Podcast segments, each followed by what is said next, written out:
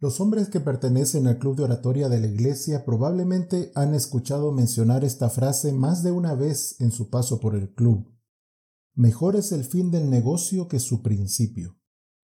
Regularmente la escuchan en el contexto de la bienvenida a alguien que empieza su recorrido por el club de oratoria o en el contexto de alguien que se gradúa exitosamente del mismo.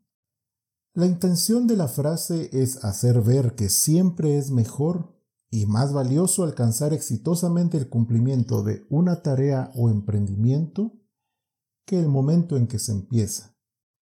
La vida juvenil está llena de propósitos y metas que se desea cumplir. Todo joven que pretenda alcanzar el éxito en su vida en algún momento se preguntará cómo hacer para alcanzar el fin del negocio sin fallar en el camino.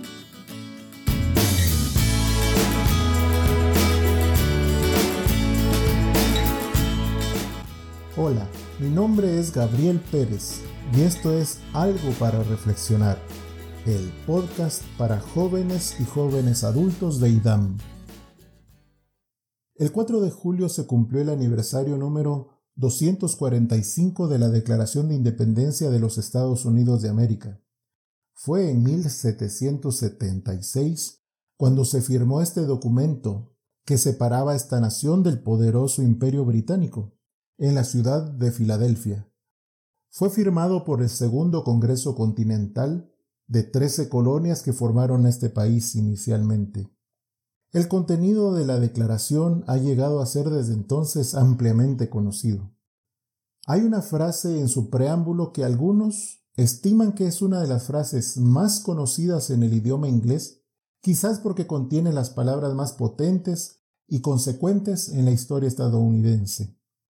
Esta pequeña pero potente frase del preámbulo de la Declaración de Independencia de los Estados Unidos, traducida al español, dice, Sostenemos como evidentes estas verdades, que los hombres son creados iguales, que son dotados por su Creador de ciertos derechos inalienables, que entre estos están la vida, la libertad y la búsqueda de la felicidad. Leyendo este preámbulo, y relacionándolo con la frase mejor es el fin del negocio que su principio, es difícil imaginar un mejor principio del negocio que este para el nacimiento de una nación. Es realmente excepcional que un Estado-nación de los tiempos modernos reconozca en su documento fundacional de manera tan explícita dos cosas. Uno, a Dios como creador de los hombres y dos, el derecho a la vida como derecho inalienable de todos los hombres. Pero, ¿qué pasó en la práctica con esta poderosa frase declarativa? ¿Fue mejor el fin del negocio que su principio en la historia de los fundamentos legales de la nación norteamericana? Tal parece que no, a la luz del siguiente hecho. El día 22 de enero de 1973, casi 200 años después de la firma de la Declaración de Independencia, la Corte Suprema de los Estados Unidos, después de muchas apelaciones, dio su dictamen en favor de la despenalización del aborto inducido en el caso conocido como Roe versus Wade. Este fue un punto de inflexión en la historia legal de los Estados Unidos en el que millones de sus ciudadanos, en ese caso los más indefensos, a los que su país por un lado le reconoció el derecho a la vida y haber sido creados por Dios como verdades evidentes, pero por otro lado, estos ciudadanos no alcanzaron a nacer para gozar el derecho ya no tan inalienable ni tan evidente de vivir, y menos de tener libertad y felicidad. El Instituto Guttmacher, una institución privada norteamericana pro aborto, publicó que solo para el año 2017 en Estados Unidos se practicaron 862.320 abortos, una tasa de abortos de 13,5 abortos por cada mil mujeres entre los 15 y los 44 años. ¿Qué fue lo que pasó para que un inicio tan bueno en la Declaración de Independencia esté teniendo un final tan malo y tan amargo?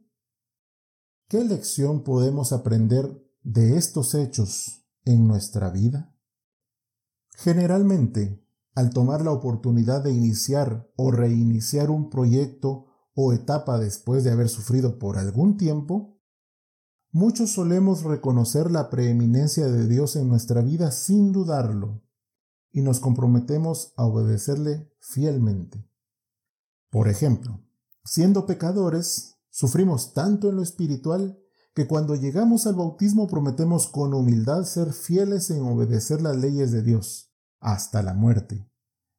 Otro ejemplo, siendo solteros sufrimos tanto emocionalmente que en el principio de la vida matrimonial estamos más que dispuestos a cumplir al pie de la letra todos los votos matrimoniales hasta que la muerte nos separe. Otro ejemplo, siendo estudiantes, tras mucho esfuerzo por alcanzar el título de la profesión que estudiamos, prometemos emplear sin falta los más altos principios y estándares que de ella se exigen. Otro ejemplo. Cuando emprendemos un negocio, a veces con muchas privaciones y limitaciones, luego, cuando el negocio se estabiliza y empieza a crecer, prometemos que nuestro servicio o producto siempre dará plena satisfacción al cliente.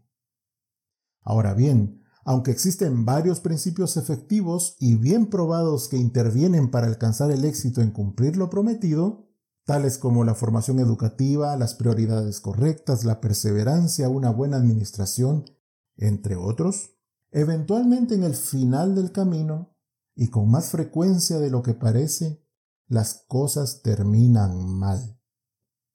Tal vez no faltó el esfuerzo, la perseverancia, Tal vez nos faltó una buena administración de los recursos o el tener una visión y una misión para lograr la meta.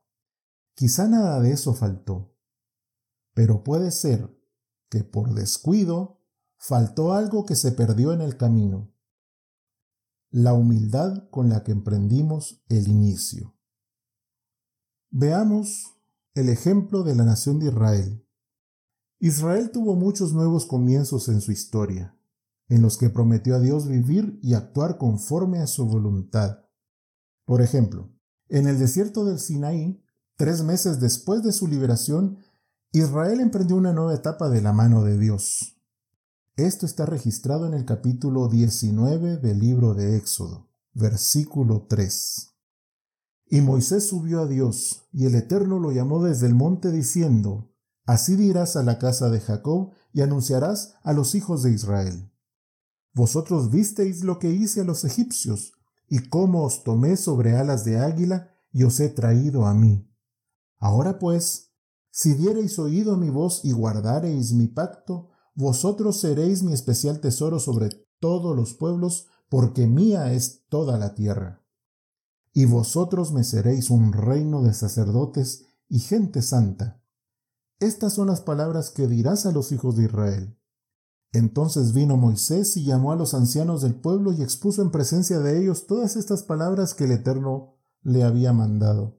Y todo el pueblo respondió a una y dijeron, Todo lo que el Eterno ha dicho, haremos.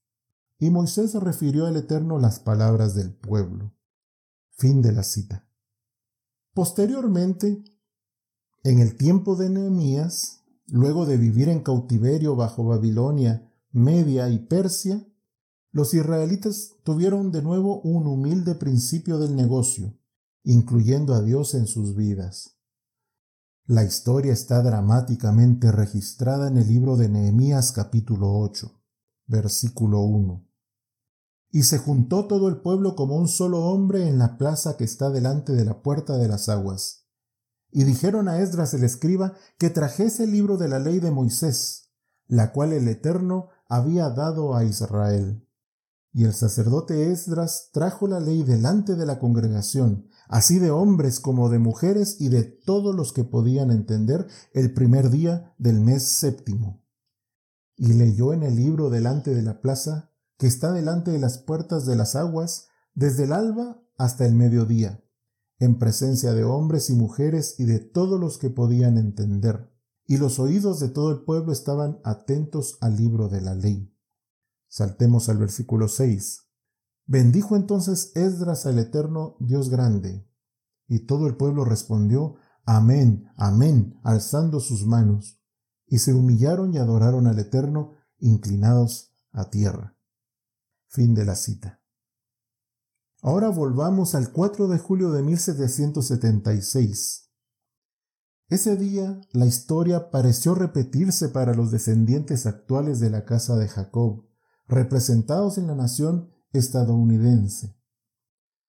Dios y sus principios estaban presentes en el preámbulo mismo de su declaración de independencia, en el principio mismo del negocio, pero un progresivo alejamiento de Dios la soberbia del éxito alcanzado y la altivez de espíritu parecen estar llevándolos de nuevo a un anunciado terrible y trágico fin del negocio, algo que fue advertido por Dios en el libro de Jeremías capítulo 30 versículo 7.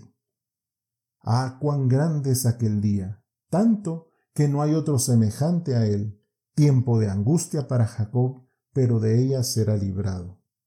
Lo que he dicho hasta aquí en realidad no es nada nuevo, y está perfectamente resumido en las palabras que Dios inspiró en el capítulo 7, versículo 8 del libro de Eclesiastés, de donde proviene la frase citada al principio que dice, versículo 8, Mejor es el fin del negocio que su principio, mejor es el sufrido de espíritu que el altivo de espíritu. Recuerda, sea lo que sea que quieras emprender en tu vida, mejor es el fin del negocio que su principio. Pero para llegar a un final satisfactorio, no te olvides de este elemento clave.